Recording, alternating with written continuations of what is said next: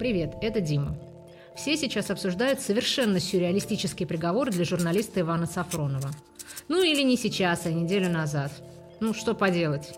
Я теперь живу в мире позавчерашних новостей. Итак, приговор. 22 года непонятно за что. Слышал, что предлагали 12 в случае признания вины. И было бы 12 лет непонятно за что, да еще и с признанием этого непонятно чего. Но это ведь в сущности одно и то же.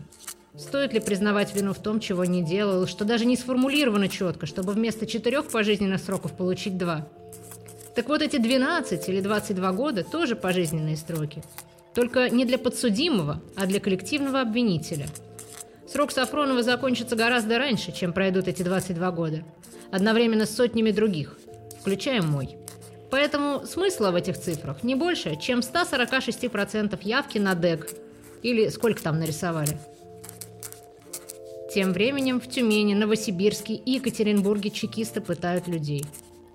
Им не предложат сделку, как мне или Сафронову.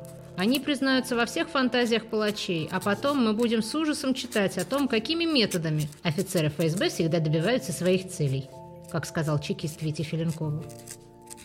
Вот это действительно страшно и действительно важно.